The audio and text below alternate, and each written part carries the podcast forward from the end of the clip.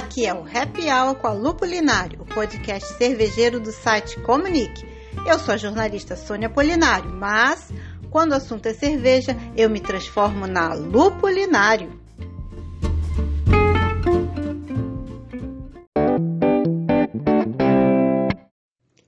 Olá, Happy Hour com a Lupulinário no ar.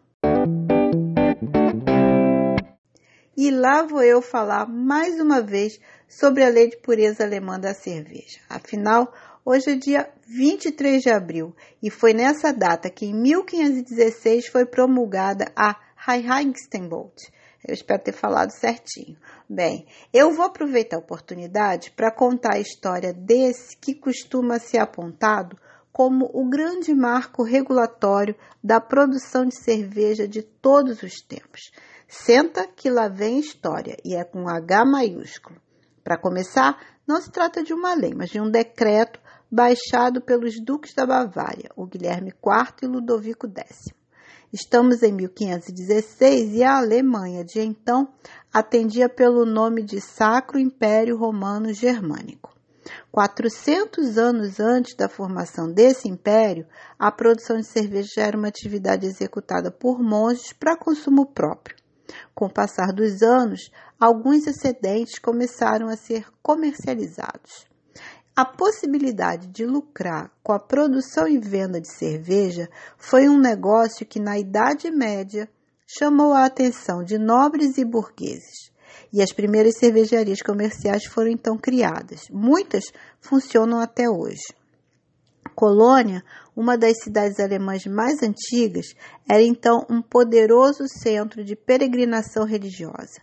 Produzir cerveja para matar a sede da multidão de pessoas que visitava a cidade tinha tudo para ser um negócio muito lucrativo.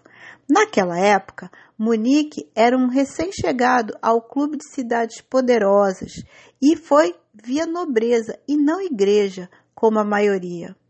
Perto das principais cidades que integravam o Sacro Império Romano Germânico, Munique era uma das mais novinhas buscando consolidar seu espaço. E o que era a cerveja daquela época? Bom, desde que a humanidade existe, cerveja é a bebida feita a partir de fermentação de qualquer cereal. Na região do Sacro Império Romano Germânico, era o trigo, Weiss, o mais utilizado. A bebida era uma ale escura e todo e qualquer tipo de erva que juntas se chamavam grit era utilizado para dar sabor. O que fosse mais abundante em uma determinada região era utilizado na produção da cerveja, e era isso que diferenciava uma da outra. A justificativa dos nobres para o decreto era a preservação da saúde dos seus súditos, uma vez que na época cerveja era considerado gênero alimentício. Em tempos em que não havia saneamento básico nem tratamento de água, a cerveja era uma bebida mais segura. Não se sabia na época que o que tornava a cerveja mais segura do que a água era a própria fervura da água no processo inicial de produção da bebida. Feita com trigo, a cerveja era um pão líquido temperado por ervas locais. O decreto bávaro, porém, mirava outros alvos. Ele dizia que era para preservar a saúde, mas o que, que eles estavam realmente pensando? Eles queriam o poder da igreja e dos nobres concorrentes. Vou explicar. A igreja dominava a comercialização do gruit e exercia controle sobre o trigo, nesse caso não de forma exclusiva. A comercialização do cereal era um forte negócio de uma família rival do Guilherme IV. E por conta do grande consumo de trigo para fabricar a cerveja, o preço do cereal não parava de subir. Mais dinheiro, mais poder para outra família. A lei de pureza alemã da cerveja atacou o trigo e o gruit ao estabelecer que uma cerveja só poderia ser feita com água, cevada e lúpulo. A nobreza governante de Munique alegou que o trigo deveria ser reservado à produção de alimentos, mas algumas cabeças coroadas tiveram permissão especial para usar o nobre cereal nas suas produções. Sobre o lúpulo, a justificativa é que era mais seguro do que o uso de ervas aleatórias que poderiam ser inclusive tóxicas. Até então, o lúpulo era uma das ervas que poderiam vir a fazer parte de um gruit, mas já havia uma grande produção da planta perto de Munique, em Hallertau. Naquela altura do campeonato, o lúpulo já estava sendo estudado e até os ingleses começavam a usar nas suas cervejas com alguma frequência.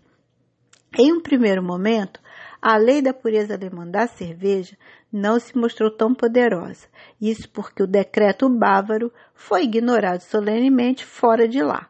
Munique não tinha poder para impor suas leis ao restante do Sacro Império Romano Germânico, formado por regiões autônomas que disputavam poder entre si.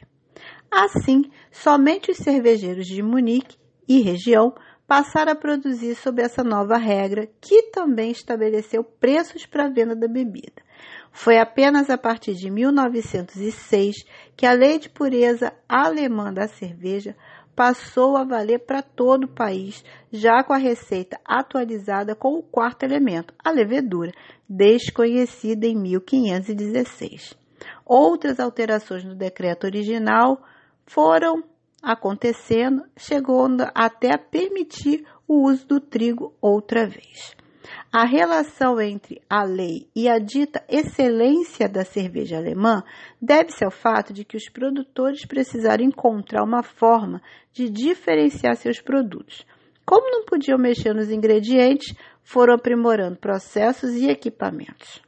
Há cerca de 10 anos, cervejeiros alemães começaram a sinalizar que estão dispostos a abandonar a secular regra de produção da bebida muito por conta da pressão da concorrência com bebidas de outros países que apresentam para o consumidor uma diversidade de sabores.